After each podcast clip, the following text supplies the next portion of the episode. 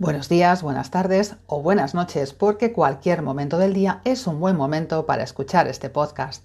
Soy Susana Díaz, veterinaria y gestora del Club Veterinario Argos de la calle Tribaldos 16 de Madrid, y hoy te voy a hablar de algo que en veterinario usamos con cierta frecuencia y que por esto mismo a veces olvidamos que si no lo conoces te puede sonar extraño, como se suele decir, que te suena a chino.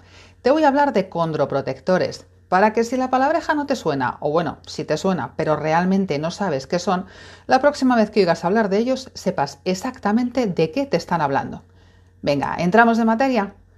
La palabra condroprotector proviene del griego y condro significa cartílago. Un condroprotector se emplea para evitar o corregir la pérdida de cartílago articular. Quizá debamos empezar por el principio. ¿Qué es una articulación?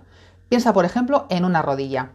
Dicho rápidamente, una articulación es la zona donde dos huesos se unen para permitir el movimiento del esqueleto y, en definitiva, el movimiento de todo el cuerpo. En este caso, estamos hablando de un animal.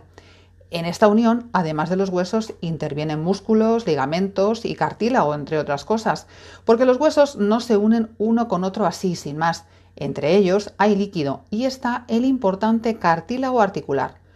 Las funciones de este cartílago son fundamentalmente amortiguar los golpes, hacer como de colchón entre los huesos y permitir el desplazamiento de las superficies de los huesos durante el movimiento sin que rocen directamente un hueso con el otro.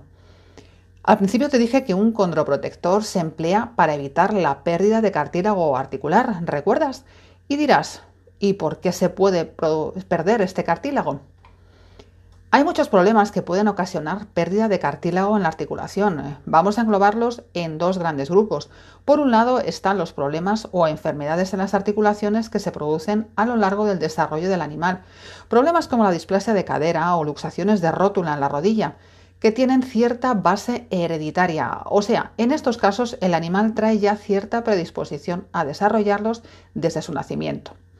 Y por otro lado, tenemos problemas que podemos llamar accidentales, como lesiones producidas por golpes o caídas, o enfermedades como la lismaniosis o la erliquiosis que contribuyen a la degeneración articular. En todos estos casos, el efecto final sobre la articulación va a ser similar, aunque varía el tiempo en que se desarrolla y su gravedad. ¿Qué cambio sufre una articulación, digamos, agredida independientemente de la causa que la está dañando? Al principio el cartílago se vuelve más rígido, pierde sustancias que lo forman, con lo que su capacidad de amortiguación se va reduciendo, se vuelve menos elástico. Con esto es más fácil que se rompa y pierda pequeños trocitos que quedan sueltos dentro de la articulación. Los daños se van extendiendo al resto de estructuras que forman esa articulación, que pierde movilidad y se inflama, y todo esto genera dolor en el animal. Estos procesos son progresivos y degenerativos y lo ideal es detectarlos lo antes posible para poder ayudar a la articulación y en definitiva ayudar al animal. Porque entendemos una vida sin movimiento o una vida en la que cada vez que tu animal se mueve siente dolor. Yo creo que no. Las principales ocupaciones de tu animal son correr, saltar, subir, bajar, moverse en general. Y para ello es necesario que esté sano, que sus articulaciones funcionen sin problemas, que funcionen sin dolor. El tratamiento de las enfermedades de las articulaciones con sustancias condroprotectoras ayudará a parar o ralentizar el desarrollo de las lesiones y reducirá o suprimirá el dolor que producen. No es posible regenerar el cartílago afectado, pero podemos conseguir que las zonas donde se ha perdido se cubran por una sustancia similar. Vamos, que podemos parchear la articulación lesionada. La prevención puede ayudar a evitar o reducir algunos problemas articulares. Hay lesiones más frecuentes según especie, raza, edad, alimentación o estilo de vida.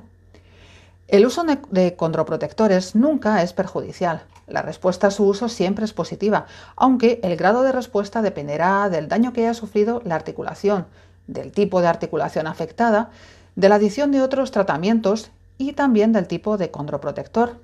Siempre es aconsejable que seamos los veterinarios los que te digamos qué condroprotector y con qué frecuencia debes utilizarlo para tu animal. Bueno, hemos llegado al final del podcast. Gracias por permanecer al otro lado del sonido y haberme acompañado durante este ratito. Espero haberte ayudado a entender qué significa esa palabreja de la condroprotección y también la importancia de la prevención y el diagnóstico temprano de los problemas en las articulaciones de tu animal. Quiero que sepas que en Argos nos tomamos muy en serio la salud física y mental de nuestros animales, porque ellos y tú también sois parte de nuestra familia, la familia Argos. Te espero en el próximo podcast. Que seas muy, muy feliz y cuídate mucho. Y por supuesto, cuida mucho de tu animal. Si me necesitas, ya sabes que me encuentras en el Club Veterinario Argos. Besos y hasta el próximo podcast.